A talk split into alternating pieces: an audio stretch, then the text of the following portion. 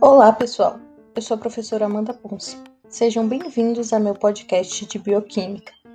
Hoje nós iremos falar um pouco sobre a doença fenilcetonúria.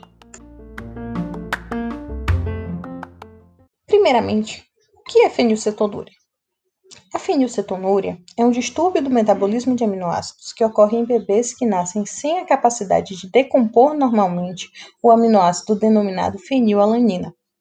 A fenilalanina é tóxica para o cérebro e se acumula no sangue. Esse é um distúrbio genético autossômico recessivo. Isso significa que a criança precisa receber um gene alterado da mãe e outro do pai para desenvolver esse distúrbio. E como ocorre essa doença? O excesso da fenilalanina da dieta, ou seja, aquela que não foi utilizada para síntese proteica, normalmente é convertida em tirosina pela fenilalanina hidroxilase com auxílio do cofator tetrahidrobiopetrina, ou BH4. Quando uma das várias mutações gênicas resulta em deficiência ou ausência da fenilalanina hidroxilase, a fenilalanina da dieta se acumula e o cérebro é o principal órgão afetado. Parte do excesso da fenilalanina vai ser metabolizada em fenilcetonas, que são excretadas pela urina, daí o nome fenilcetonúria.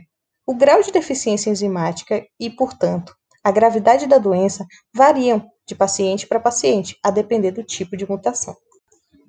E, embora praticamente 99% dos casos de fenilcetonúria sejam resultados da deficiência de fenilalanina hidroxilase, a fenilalanina pode ainda se acumular caso a tetrahidrobiopterina, a BH4, não seja sintetizada ou não seja regenerada. Além disso, a BH4 também é um cofator para tirosina hidroxilase, e essa está envolvida na síntese de dopamina e serotonina. A deficiência da BH4 vai alterar a síntese desses neurotransmissores, o que vai causar sintomas neurológicos independente do acúmulo de fenilalanina. Quais os sintomas da fenilcetonúria?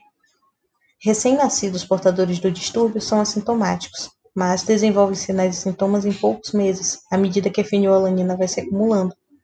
A marca da fenilcetonúria não tratada é o grave retardo mental. Os outros sinais da doença podem variar de intensidade conforme o caso, mas podem se apresentar como atraso no desenvolvimento neuropsicomotor, tremores, movimentos descoordenados de pernas e braços, hiperatividade, microcefalia, convulsões, lesões cutâneas semelhantes ao eczema, odor no suor e na urina, lembrando bolor ou urina de rato, pele, cabelos e olhos mais claros, porque a fenilalanina não se converte em tirosina, aminoácido envolvido na síntese de melanina, o pigmento que dá cor à nossa pele. Como diagnosticar a doença? O teste do pezinho é fundamental para o diagnóstico precoce e início imediato do tratamento da fenilcetonúria.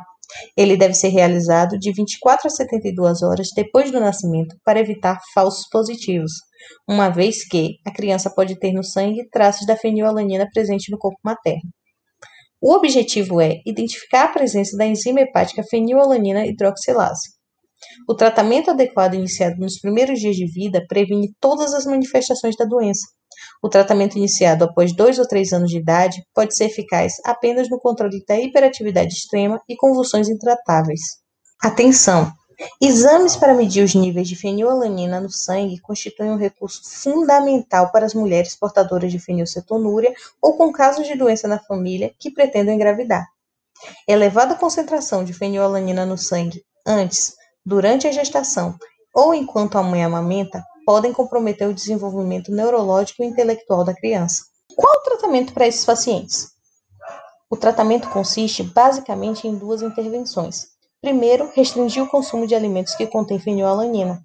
E segundo, introduzir fórmulas metabólicas específicas com nutrientes necessários de acordo com as exigências dietéticas de cada paciente.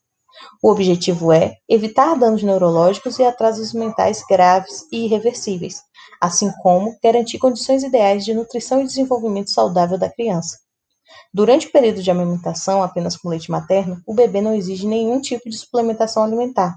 Depois disso, é preciso substituir o leite materno por um produto especial industrializado, porém oferecido sob rígida supervisão médica e de um nutricionista. O tratamento de crianças maiores e adultos vão seguir os mesmos princípios: dieta pobre em fenilalanina e adição de fórmulas que garantam a oferta de proteínas. Aos poucos, porém, podem ser introduzidos alimentos in natura, desde que avaliadas as condições metabólicas do paciente. Como a fenilcetonúria é uma doença crônica, o ideal é que o tratamento seja mantido por toda a vida. Mulheres férteis devem submeter-se a dietas planejadas antes de engravidar, para assegurar o bem-estar da criança. A suplementação com tirosina está cada vez mais sendo utilizada, porque é um aminoácido essencial em pacientes com fenilcetonúria. Para portadores da deficiência de BH4, o tratamento inclui ainda a tetrahidrobiopterina, a levodopa, a cardidopa e o 5-OH-triptofano. É necessário o um monitoramento frequente dos níveis plasmáticos de fenilalanina.